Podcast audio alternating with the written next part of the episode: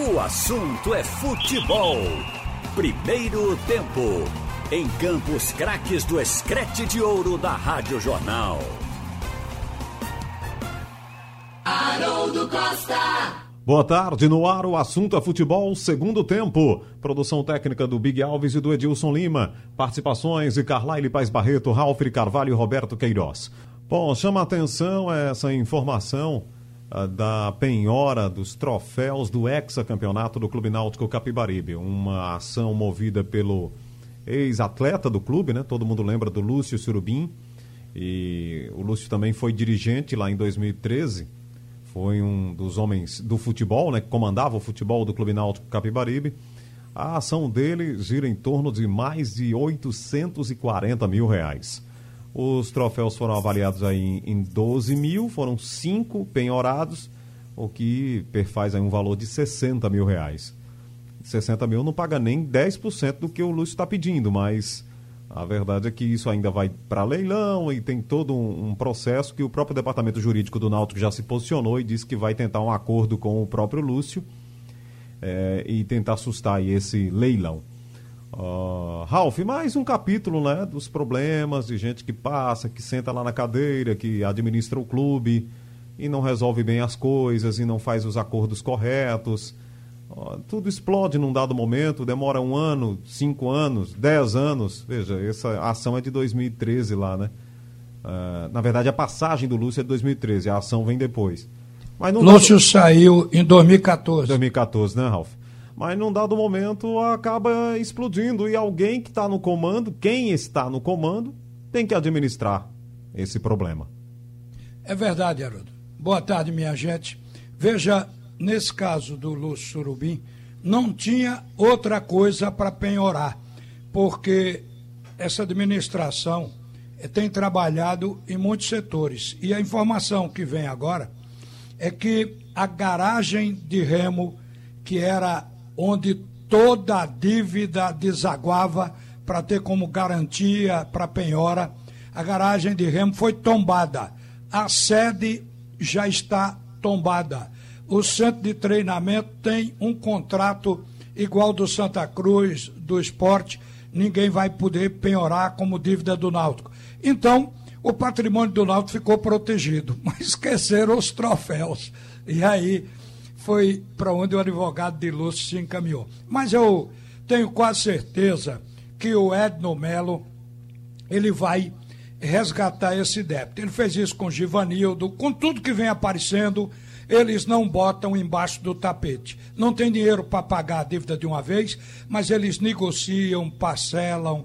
E eu acho que é isso que o Lúcio Surubim, ao cabo e ao fim, quer. Ele quer receber o dele. Ele tem direito e não teve no argumento com dirigentes anteriores como receber. Então, partiu para ação judicial. E eu acho que agora o presidente do Náutico, Edno Melo, vai cuidar disso como cuidou também dos outros casos, inclusive com penhoras, penhoras importantes que eram do patrimônio do Clube Náutico Capibaribe. Não é que os troféus do Hexa não sejam importantes, não. Ali está a glória futebolística do Clube Náutico Capibaribe. Está avaliado em 60 mil, valor real, pelo material que foi confeccionado, mas o valor estimativo é de milhões se pudesse mensurar Haroldo Costa. É verdade. E, Carlyle, a história do Lúcio está intimamente ligada ao Náutico, né? A toda a passagem que ele teve. E aí, de repente, o, o cara que tem uma certa, um carinho pelo clube, né? Uma, uma idolatria de alguns, pode não ter sido um grande ídolo, mas, enfim, sempre as pessoas vão lembrar do Lúcio pela passagem dele no Náutico, acabam ficando chateadas, outras tristes, algumas mais revoltadas. Ah, mas o cara que vestiu lá a camisa, bota agora o clube na justiça. Não tem muito o que fazer, né? O, dinheiro ele quer receber e foi pela via legal, que é a via da justiça do trabalho, né, Carlyle? Pois é, Haroldo. Boa tarde a você, boa tarde a todos. E são vários debates num só, né? O primeiro, essa questão que Ralph falou, do patrimônio e material do Náutico, que são os troféus do Hexa. Né? Alguns deles até passaram 20 anos desaparecidos, na casa de um dirigente que até hoje ninguém quer dizer quem foi. E depois deixaram lá. E agora está no, na sala lá de troféus. Isso que Ralph falou. É, o, talvez seja o maior patrimônio do Náutico, é justamente o, o, o Hexa, é, o patrimônio imaterial. E ele está materializado nesses, nesses troféus. Por isso que o advogado preferiu, em vez de, de bloquear um, uma torre de refletor, um ar-condicionado, uma sala, algo que sempre é feito, ele foi agora na história do clube. Então, o que é que ele conseguiu com isso? Politicamente, ele vai, vai fazer que o Náutico seja mais é, é, ágil na questão desse acordo. O outro debate é como os clubes ainda tratam seus ídolos ou ex-ídolos. Né? No caso de Lúcio, Lúcio, quando era do juvenil, foi para a seleção brasileira com a camisa do Náutico, seleção brasileira de base.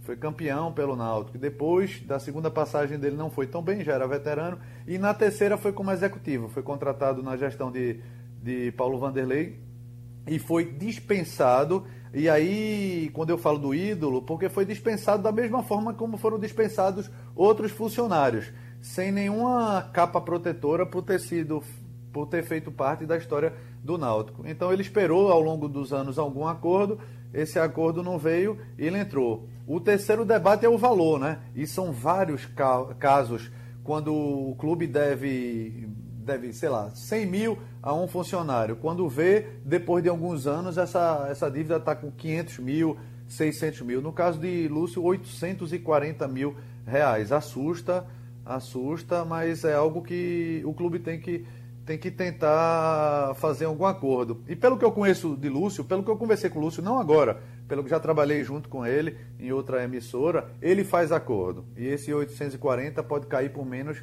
da metade. Pois é, Roberto, é, o objetivo já foi atingido, né? Porque a garagem de Remo, como disse o Ralph, não pode mais receber um tratamento diferenciado aí da Câmara de Vereadores. A sede já não podia mais também entrar nesse tipo de situação, ser leiloada ou mesmo penhorada, né? Até pode penhorar, mas não, não, quem comprar não vai poder fazer nada, porque tem uma tá amparada lá legalmente, é, sob o ponto de vista da, da Câmara Municipal, que já deu um tratamento diferenciado para essas áreas da cidade, onde ficam a garagem de remo, a sede do Náutico. Aí o, deram um tiro, o tiro certo, né? Nesse ponto, é, entre aspas, porque mexer com o Hexa, né? Mexer com essa coisa tão, como disse o Ralph, né? Inestimável para os alvirrubros.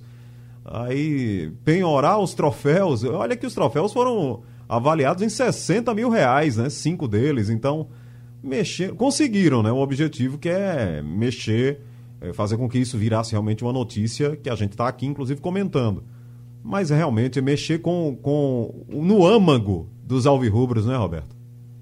É verdade, é verdade. Agora eu queria saber o que é que o Lúcio vai fazer com esses troféus, caso ele ganhe essa questão e leve esses troféus para casa. Eles têm o mesmo valor na casa de Lúcio? É, eu, eu, sei que ele está querendo fazer um acordo, ser chamado para conversar entendeu? Mas é porque não tem mais nada, né? Não tem mais nada. O estádio também está interditado, quer dizer, não pode também mexer com o estádio. Você falou da sede, Ralf, do centro de treinamento, mas ah, e o estádio? O estádio, eu não sei exatamente, Roberto. Eu é, é toda aquela que... área, não? É toda aquela é, área do estádio e sede, né? É, pode ser. É, não, não, o é, estádio é também tem uma ainda. pendenga aí do caso Odebrecht. Não que o estádio esteja em risco, é porque esse estádio deixou de ser utilizado no período em que o Náutico estava com contrato vigente com o Odebrecht para ocupar a Arena de Pernambuco. Não sei se isso tem alguma coisa a ver na justiça, mas ninguém procura o estádio. Eu está que... dizendo aí, Ralf. Que o quê? Carlalho está falando aí, é o Não, estádio. Era, era, era só a sede. Mas é, é todo o terreno agora, né, Carlyle? Todo o terreno que, com, é, que tem a sede e o estádio, não é isso? Eu não é, sei se a parte do estádio do campo é, já foi inclusa, vou procurar até confirmar Até o fim essa, do programa. É, tenta descobrir Até o fim isso. do programa a gente responde, porque eu vou ligar para o Jurito. Se eu não me engano, eu posso estar enganado, é, mas é, é, me parece que é o terreno onde estão localizados sede e estádio lá de Barros Carvalho. É, eu também não sei. Mas é assim mesmo. O, administrações irresponsáveis levam o clube a essa situação. É o Náutico só? Não. É o esporte também? É o Santa Cruz também. Então os clubes estão aí endividados, com problemas mil em termos financeiros, e a gente, e o, o, o torcedor fica aí sem poder fazer nada, o dirigente vai tentar fazer acordo e empurrar com a barriga, empurrar, empurrar da maneira que puder, até o dia que zere isso aí, muito difícil, é difícil zerar isso. Esses clubes vão ficar sofrendo, e sofrendo, e sofrendo aí durante long time. É, são muitas ações e um problema atrás do outro, né? 180 milhões cada um, Haroldo, de débito. É, 180 milhões, é dinheiro demais. É, eu só me lembrei do, do, do locutor que estava narrando a Fórmula 1 e, o, e o carro dele vinha em último lugar, era um carro totalmente problemático, era a Minardi, né? Era o pior carro da Fórmula 1. Aí, num dado momento, foi o Galvão Bueno que falou disse: esse piloto aí está sentado numa cadeira elétrica. Né? Então, é mais ou menos isso. Você sentar na, nessa cadeira dos presidentes aí dos clubes é é estar tá sentado ali numa cadeira que a qualquer momento. O estádio todo, viu, Haroldo? A qualquer momento é. dá, dá, dá, tudo errado, né? Economicamente, financeiramente, um, Haroldo. um buraco desse. Diga lá. Olha, eu. Ele virou no ano passado, agora... viu, Haroldo? Patrimônio imaterial. Eu contactei. O estádio agora também? Com Edno Melo e ele acaba todo. de dizer que o estádio toda a área não tem mais nada que não esteja protegido pelo tombamento do patrimônio histórico municipal. Então, está tudo do Náutico co coberto com a proteção da lei. Ele virou imóvel especial de preservação em maio do ano passado. Isso. A garagem de Remo não, né?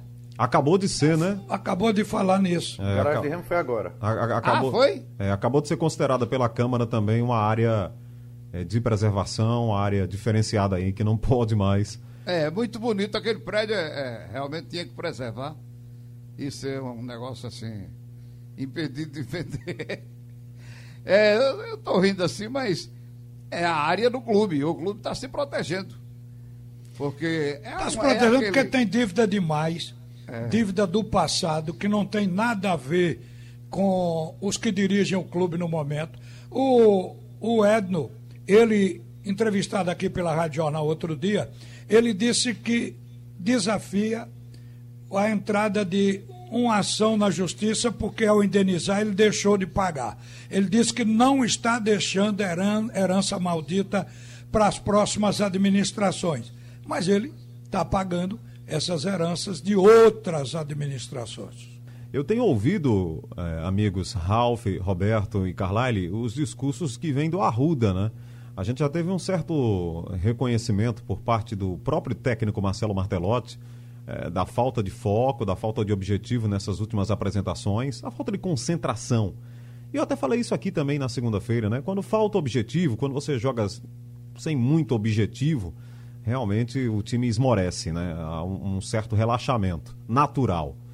Ah, eu até citei aqui, tem time que joga para fazer o artilheiro. Os companheiros vão jogando a bola ali pensando na artilharia do cara. Às vezes o, a única coisa que motiva é fazer o artilheiro. Mas nem isso tinha mais né, no, no Santa Cruz, depois que o time se classificou antecipadamente em primeiro lugar para a segunda fase da Série C mas me parece que ficou bem, bem claro que é necessária uma reação. É uma palavra que a gente, inclusive, não, não ouvia muito lá pelos lados do Arruda, né? Reagir, reabilitação, mas duas derrotas consecutivas criam esse, esse tipo de discurso. E os jogadores aí têm repetido isso, ó, tem que voltar, se concentrar, tem que voltar para o foco. Acho que foi essa imagem que ficou, né, Carlyle, depois das duas últimas apresentações, né? Sem dúvida, Haroldo. É, é até natural uma, uma queda de produção com, quando se perde o foco, mas não é legal. Até porque uma queda de produção, e time de futebol é, é movido muito à motivação, então quando ele vem numa uma curva ascendente e tem essa queda por falta de foco, às vezes a recuperação não é imediata. Então essa retomada é muito importante que seja feita já agora, nessa última rodada, antes do quadrangular. Porque o time caiu de produção contra o Manaus, perdeu manteve essa queda nessa última partida contra a Jacuipense eh, e o natural seria ela tentar voltar na partida seguinte. Não voltou. Por isso que Marcelo Martelotti poderia até eh, se dar o luxo de poupar um outro jogador que esteja com o segundo cartão amarelo, um jogador que não esteja tão bem fisicamente, mas agora ele vai ter que colocar todo mundo para jogar. Porque imagina que ele tem um terceiro tropeço jo jogando mal. Qual, qual vai ser uh, o moral, qual vai ser a, o nível de confiança que esse time vai começar jogando, jogando o quadrangular. E muito provavelmente o Santa Cruz estreia no quadrangular jogando fora de casa. Por isso que é importante já ganhar esse jogo, voltando a jogar de certa forma com regularidade, para poder ir bem no quadrangular. É, no futebol tem essa palavrinha, né, Roberto, que faz às vezes toda a diferença, confiança. Você entra, o adversário já olha para você de forma diferente, você é um time vencedor, você é um time que está ganhando. E aí o Santa Cruz meio que estragou isso com duas derrotas, mas, enfim, é, ainda é tempo né, de voltar ao foco, de a, ter toda aquela concentração, pensando aí na volta para a Série B, né? Olha, eu não penso assim não, eu penso diferente. Eu acho que o time relaxou com o primeiro lugar, já disse, volto, volto a dizer, o meu pensamento é esse. O time do Santa Cruz conseguiu o primeiro lugar, não vai ser alcançado mais por ninguém Aí o time entra para fazer amistoso. São dois jogos, foram dois jogos amistosos. E acho que o de domingo também, o que vem aí também. É sábado, né? Sábado. Eu acho também. Acho que o jogador não. Tudo bem, ele vai correr, se movimentar, é, tentar ganhar. Mas bola dividida, entrar mais forte. Eu não sei porquê, para quê. O time já mostrou que tem condições. Na minha opinião, já mostrou. Primeiro lugar absoluto, não foi alcançado, não seria e nem será por ninguém. Eu acho que é se expor, jogar, entrar assim, fedendo a carbureto, num jogo, depois vai ter a, a outra fase. A outra fase é a fase decisiva. Aí sim, aí eu acho que o time vai entrar e tem que entrar como entrou na competição. Eu continuo pensando dessa maneira. Acho que expor os jogadores a contusões é perigoso nesse jogo contra o Ferroviário. E aí, Ralf, uma terceira derrota seria estranho, ruim, mas o Martelotti deve poupar alguns jogadores né, na, na partida do sábado, ou vai teria que entrar com força máxima? O que é que você pensa, Ralf? Olhe, o Martelotti deve entrar com força máxima para quebrar essa sequência de derrota. Em futebol, tem a sequência que embala, tanto negativa como positiva. E ele acha que já rompeu, já passou a cota. Eu acho que tem a questão dos cartões jogadores pendurados. Aí ele tem que tomar uma providência para não perder para o jogo de estreia no quadrangular jogadores importantes. Então essa parte do cartão tem que cuidar, se preservar o atleta. Fora disso, botar o melhor que tem porque o Santa Cruz tem que voltar a ganhar. Você imagine, uma terceira derrota.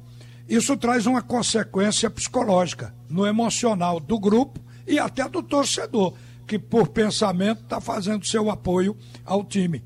Então eu acho que está na hora de parar. Isso já incomodou o plantel, a gente está observando no noticiário do Santa Cruz.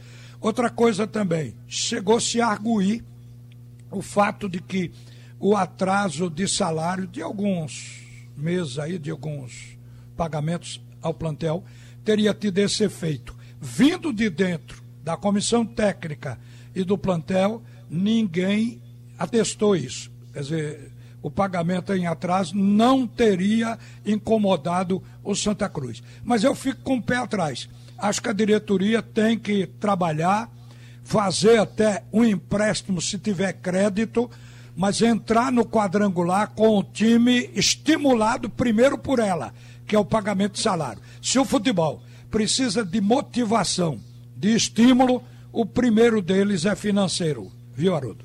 Certo. É, só um pouquinho mais de política no do Santa Cruz, Carlyle. O presidente do conselho deu entrevista ontem aqui para o João Vitor, para o Edinaldo, e ele falava que não tinha como fazer uma Assembleia Geral online, né, virtual, porque como garantir que eles, esses seriam torcedores realmente do Santa Cruz?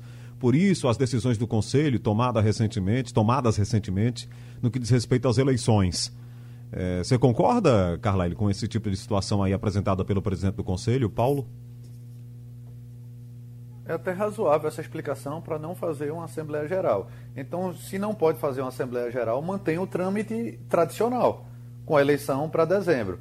Essa questão de, de ficar protelando, e vale para o Santo e vale para o esporte também, você acaba, acaba trazendo um pouco mais de prejuízo. Né? Imagina que com ações na justiça, no caso do Santa especificamente, a eleição seja mesmo no, no dia 14.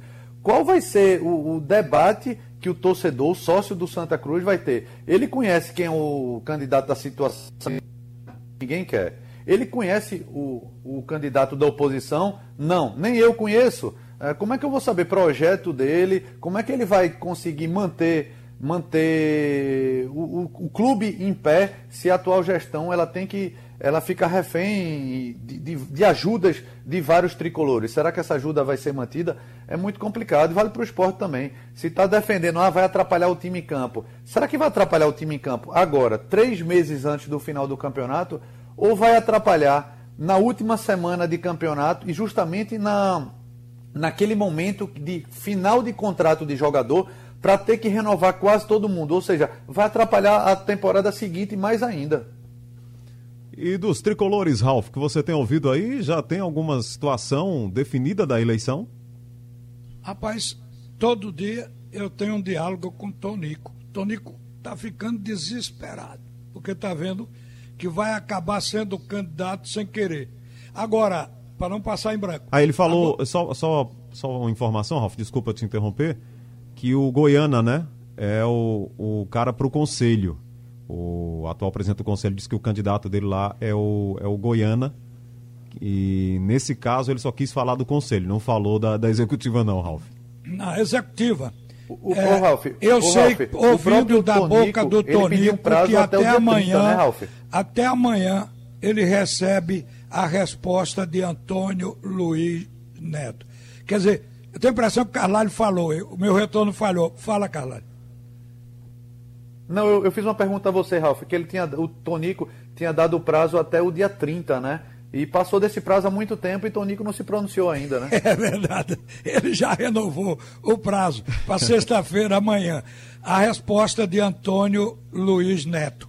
É o candidato da situação, focado agora, é Antônio Luiz Neto.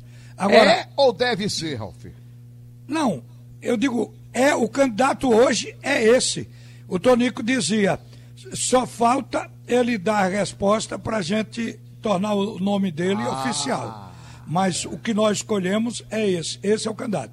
Já tentaram o Beto Nunes, como você sabe, tentaram vários outros, inclusive a possibilidade da tentaram reeleição. Mirinda, Mirinda tentaram. Apesar a, a tentar a reeleição do atual presidente, o Constantino Júnior, mas o Constantino já deixou claro ontem aqui na Rádio Jornal, mais uma vez, ele tornou público que está sem condições de ser um, um, um candidato para a situação no momento.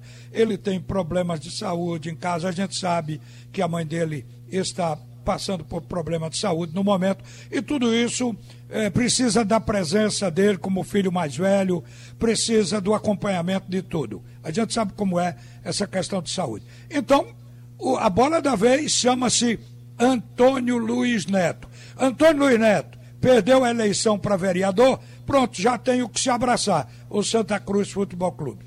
Lembrando que temos uma chapa inscrita, né, que é a do André Frutuoso, para concorrer aí com o pessoal da situação, seria a oposição hoje no Arruda. Hoje tem um jogo do Campeonato Brasileiro que interessa, todo jogo interessa, né, mas esse diretamente ao esporte é o São Paulo que entra em campo hoje à noite para pegar o Goiás. Esse jogo é da primeira rodada do Brasileirão. Você lembra o que foi que aconteceu, né? O São Paulo foi lá para Goiânia e tinha mais de meio time do Goiás lá com Covid e o jogo não aconteceu. O jogo não foi realizado. E agora essa partida vai ser realizada hoje à noite. A possibilidade do São Paulo assumir a liderança do Campeonato Brasileiro, passar o Atlético Mineiro e ser o líder do Brasileirão. Então, é, o, São Paulo enfrenta o pior time da competição, que é o Goiás, que é o Lanterna, com chance de ser o líder. E esse seria o adversário do esporte no domingo, às quatro da tarde, o novo horário da partida entre São Paulo e Esporte no Morumbi. E eu fico me perguntando aqui, gente, Carlyle, Roberto, Ralph, que esquema pensa, pensará né, o Jair, ele que já está de volta aí ao trabalho, para. não diria nem surpreender o São Paulo, mas para complicar né, essa caminhada do São Paulo lá no Morumbi, porque talvez surpreender. Mas realmente o time do São Paulo vive um grande momento. Então, tem gente que já começa a pensar, viu, Ralf, naquele 5-5-0. Entra sem atacante nenhum para ficar lá se defendendo. É o ideal. Eu sabia que o Roberto já ia se posicionar. Veja, eu, eu não sei o que, é que passa na cabeça do Jair. É realmente um, uma, uma grande dúvida, uma grande dicotomia. O mesmo esquema do jogo contra o Ceará, que deu certo. Veja, não deu não. Ele. Empatou, ele, Ralf, empatou, eu, Ralf. Eu vou lhe dar o, o Vasco, números. O Vasco da Gama levou quatro em casa. Ralf. Eu vou lhe dar os números. E você, contra os números, não pode atirar pedras. O esporte, até Joga o jogo com o Corinthians, vai. ele tinha 42% de aproveitamento. De lá para cá despencou, hoje tem 33. O jogo do Ceará está dentro dessa queda para 33. Uma hora só o jogo do Ceará, Ralf? Não, de lá para cá, a expressão que eu usei. Ralf, Deixa eu fechar o raciocínio para você. Abra a sua, a sua, a sua memória. Roberto, o, o jogo esporte... com São Paulo, se você... Não, é, isso aí anal... é derrota certa. Sim, isso aí jogo já com era. São Paulo, a derrota não vai pedir, se pedir cabeça por ela. Quer dizer, o Jair Ventura não corre risco em perder da equipe do São Paulo, porque é natural um time que hoje pode ser o primeiro colocado com 44 pontos. Quer dizer, o que a gente está argumentando aqui é que o esporte, exatamente pelo empate com Palmeiras, com o Atlético Mineiro, a vitória sobre a equipe do Grêmio, aquilo ali teve uma componente chamada sorte, mas não foi considerada. E a comissão técnica do esporte achou que o modelo desse time, por ter deficiência de atacante, o esporte não tem centroavante, então, por ter essa deficiência, o esquema era bumbum na parede. Não funcionou. O time saiu de 42% para 33%, está na zona do rebaixamento ou melhor, está na boca da zona do rebaixamento, na 16 posição. Você vê, a um ponto apenas do primeiro colocado da zona do rebaixamento, que tem 24. Então o esporte caiu. E para sair disso, não pode continuar da maneira que vinha. Tem que ter a marcação como primeiro plano, isso no meu entendimento. Tem que ter a marcação no primeiro plano, mas tem que pensar num contra-ataque, em alguma coisa para buscar ganhar uma ou outra partida. Tem jogador para fazer contra-ataque o esporte não, tem, Ralf? Tem. Quem Você é o veloz? Pode... Quem é então, a tá velocidade? Vamos jogar com 5 mais 5. 5, 5, 0. E vamos ver o que é que vai dar. Se Ralf, o esporte não vai pro buraco. Vocês, vocês, eu vou dizer de novo. Vocês estão esquecendo três jogos dentro de casa para adversários fracos, nitidamente fracos, em que o esporte foi atacar e perdeu os três. Vasco, Botafogo e Atlético de Goiás. Isso aí são nove pontos jogados fora. Começou, foi atacar, depois começou a perder. não perdeu esses jogos Mas... porque foi atacar, não. Foi nada. Não, foi porque ficou atrás, Roberto. Levou o gol aí quis sair. Porque tá muito o atacou muito, o Vasco, tá jogando o Botafogo mal, e o, e o tá Atlético Goiás. de jogo para jogo. Alguns jogadores estão atuando muito mal. A escalação está sendo mal feita e a substituição pior ainda. O esporte precisa jogar, assim como todos os jogos. É, é, é, muito simplório, é uma discussão dizer jogar aberto e jogar fechado. O Barcelona não joga aberto, o Bayern de Munique não joga aberto, ninguém joga aberto, todo mundo joga fechado. Qual é a diferença? Com posse de bola eles atacam e sabem atacar. E a qualidade daqui é completamente inferior, então não dá nem para comparar. Só estou me referindo a jogo aberto e fechado. Ninguém joga aberto. Os argentinos agora na Libertadores, o Racing eliminou o Flamengo, o River Plate eliminou o Atlético Paranense, o Boca ganhou ontem do Inter, todo mundo jogando fechadinho. Mas o que é que acontece quando tem posta da bola? Reage, contra-ataca. Não tem que se preparar para isso. Jogar. E quando o time do esporte, aí eu concordo com você, Roberto, não tem jogadores de velocidade, não mas ele tem, pode ter um, um jogo amigo. mais apoiado, pode fazer triangulações. E não quer dizer que jogar no contra-ataque é apenas com velocidade, não. O próprio Botafogo, com o Jair Ventura, não tinha jogadores velozes, não. O atacante era Roger. Mas ele conseguia fazer o pivô no meio e municiar os atacantes. E os esporte se preparar para isso. O Apenas treinar, bundinha, bundinha na parede, esporte, duas linhas de cinco, não vai fazer nada, vai atrair o adversário para si. Exatamente. E o São Paulo é um adversário que toca muito bem a bola. Então é, seria suicídio. É. Tira o é jogo do São Paulo. Roberto, tira o jogo do São Paulo. Carlalho também. Vamos deixar esse jogo em aberto. O que acontecer? Vamos pensar na campanha da, daí para frente. O esporte não pode simplesmente ser 5-5-0 ele tem que ter uma saída de jogo. Ele tem que ser através de Patrick, tem que ser através do Marquinhos, tem Sim, que ser através do Jonathan. Mas Patrick melhorou, mas você tem que botar. Ter você um pode colocar. De atacar. Como é? Oi? Bom, é, caiu Roberto sumiu aí, Roberto eu parei para ele é, falar. Ele mas... ia argumentar, mas deu uma queda. Bom, o... é, mas é isso, Haroldo. O que a gente acha. ataque Roberto, que não teve é velocidade. É o que não pode ficar. Sem velocidade Oi, ou com velocidade. Alô? Agora, Roberto. Tem que buscar quem corre mais dentro do plantel para fazer o trabalho. E quem é que consegue falar? não consigo. É. Aí o microfone acabou pifando. Você pode colocar o esquema botando Patrick pela direita com Raul Prata. E pela esquerda botar esse lateral que está jogando com o Sander. E você pode atacar com o Patrick. Patrick é o melhor atacante do esporte. Olha aí você achando solução para atacar. Não, eu tô dizendo é atacar, mas não é o tempo todo. Entendeu? Porque e quem falou abrir... em tempo todo, Roberto? Se, o esporte, se o esporte abrir, não é o São Paulo, não. Se abrir, leva quatro ou cinco. Olha, o Flamengo, o Flamengo tem um timaço levou quatro. Se o esporte abrir, leva seis. Pois é. Mas não é pra abrir, não, Roberto. Ninguém pode se dar o luxo de jogar aberto. Mas você não. Vocês não viram Roberto, ainda. Você tá, você tá vocês não viram ainda. Ou Quando abre esporte... tudo ou fecha tudo. É isso que você quer? Vocês não, vocês não viram ainda que quando o esporte vai pro ataque, o contra-ataque que ele sofre é uma loucura, meu Deus do céu. É uma loucura. Então é melhor ser rebaixado logo. Manda uma carta para a CBF dizendo que não quer mais jogar, porque não, não, não sabe. Não é isso. Não é assim, é não. Ele tem é que preparar a estratégia. Contra... Ele já fez isso. Se você lembrar, Roberto, do primeiro jogo contra o São Paulo na ilha, foi um jogo equilibrado. O esporte até teve um pouco mais de volume do que o Flamengo. É, Ele levou Paulo um gol sim, como está contra-ataque por um erro individual de Maidana e de Sander. Rapaz, o time do esporte ganhou aquele jogo com o Grêmio. Deus, Jesus, olharam aquele jogo e o esporte foi um bombardeio que eu nunca vi. O do Atlético Mineiro com empate foi outro bombardeio que eu nunca vi. Quer dizer, eu já vi. Já vi foi, muitos. Foi. Entendeu? Jogou o Palmeiras fechado. é que foi menos.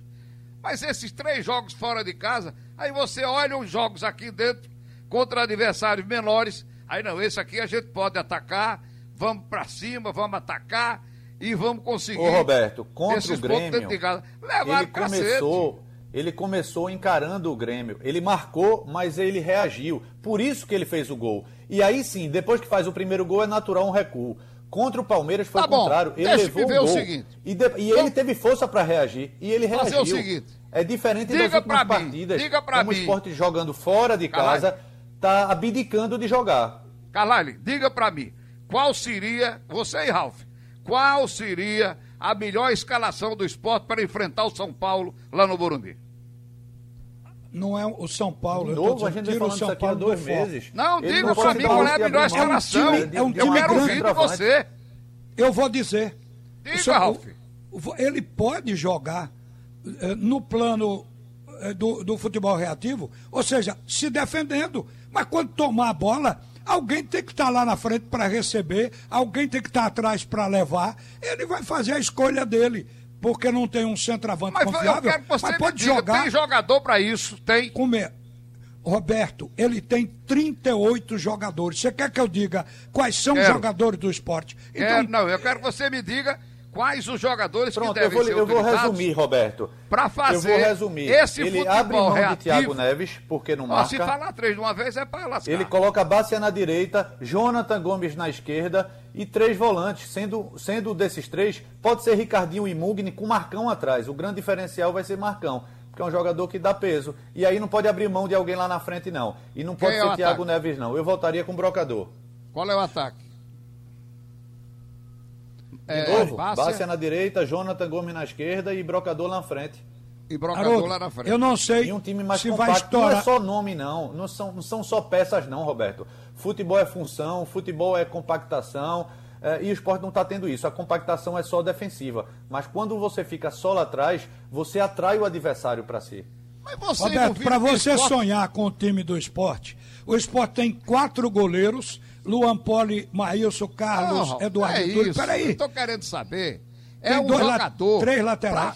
Pra, pra sair pro ataque. Porque ele já usou todas as opções possíveis e o time não, não consegue. para fechar, eu vou dar um exemplo no Clube Náutico Caparibe. São competições do nível técnico diferente. Mas até Hélio dos Anjos chegar, o Náutico era um time desacreditado. E com os mesmos jogadores, o time passou a jogar melhor e produzir uma reação. Isso é inconteste. O esporte vai encontrar a sua reação dentro do plantel. É só o treinador parar para pensar, largar um pouco esta tendência defensivista e armar no meio termo, que se defenda muito, mas que não abdique de atacar. É a única coisa que nós estamos alertando. Muito bem, olha, é, esse debate realmente do esporte é, é intenso, né? Porque o time está perto aí da, da zona de rebaixamento, então fica um, um momento muito complicado do esporte, essa é a verdade. Vai, vai pegar o São Paulo no Morumbi. Aí você fica olhando ali para a tabela, pode ser engolido pelo pelotão aí a qualquer momento e voltar a figurar na zona de rebaixamento. Mas vamos ver de que forma aí o Jair, que está de volta ao trabalho, vai montar esse time. Só na reta final aqui, gente, que festival, é, que coleção de erros do VAR no futebol brasileiro. Isso é uma coisa que não era nem pra gente estar falando isso aqui, né? Não, não tem, não, não combina. Na verdade, é, não tem lógica. O- a máquina está errada, mas alguém que está atrás dela está cometendo erros olhando as imagens. Eu estou falando aqui de Fortaleza e Corinthians. Expulsão é aquela do Jô. E podia O falar cara de tá brigando- Cruzeiro, de Cruzeiro e é, América Mas no também. Cruzeiro não tem VAR, né? Foi Tem o VAR, erro, não. é o erro do não. Dilson lá, que é, é fraco mesmo lá, o paraense. Mas na primeira divisão, Fortaleza Eu e não, acho, Corinthians. eu não acho que seja isso, não, Haroldo. Eu acho que já é um trabalho para livrar o Cruzeiro. Eu tenho a impressão. Tenho a impressão até. Faltam Ô, 10 ô, pontos. Haroldo. faltam 10 pontos para botar o Cruzeiro lá na, na zona de classificação. 10 pontos. Eu acho que o Cruzeiro vai ser levado problema é a segunda para a divisão zona de não- Não, classificação. tem VAR, né? Ali foi erro grosseiro de arbitragem. No caso da primeira divisão, o problema é essa questão de interpretação e orientação da Comissão Nacional de Arbitragem. A, a- a- a indicação da comissão de arbitragem é o seguinte: Jô, se lembra um mês passado, antes da cobrança do escanteio, Jô deu um murro no jogador de São Paulo e aí o árbitro não viu. Depois ele foi expulso pelo VAR e aí pegou um gancho no STJD. E ele fez algo parecido ontem, só que ele tentou se sair da marcação e meteu o bra- o braço no rosto do adversário. A indicação da Comissão Nacional de Arbitragem é quando a bola estiver paralisada e um jogador atingir o outro no rosto, é cartão vermelho. Por isso que ele foi expulso e o VAR chamou. Agora teve um pênalti também pro Corinthians, não marcado, né, Carlyle? Claríssimo, tô Teve vendo também- aqui agora. Também achei, também achei. Já repetiram aqui cinco vezes. Como é que o cara tá ali com é, oito câmeras rodando essa imagem várias vezes e não dá o pênalti? É brincadeira, né? Agora, absurdo foi É. o pênalti dado para o Cruzeiro e o não dado para o América. Ah, isso é também é brincadeira, isso aí. É- Não. Que é trio por isso que eu fraco. estou dizendo. A ajuda para o Cruzeiro veio para salvar o Cruzeiro. E talvez até levá-lo à classificação para a Série A novamente. Comercial. É. Já se ajuda, livraram não, eu vejo como erro da crítica e passaram a provar a responsabilidade. Mas tudo continua errando. É verdade. Para fechar, o assunto é futebol segundo tempo desta quinta-feira. Muito obrigado pela audiência. Lembrando que a programação esportiva da Rádio Jornal retorna às 6 horas com bola rolando. Depois tem o movimento esportivo com Edinaldo Santos e as informações do nosso futebol para você aqui na Jornal na noite da quinta-feira.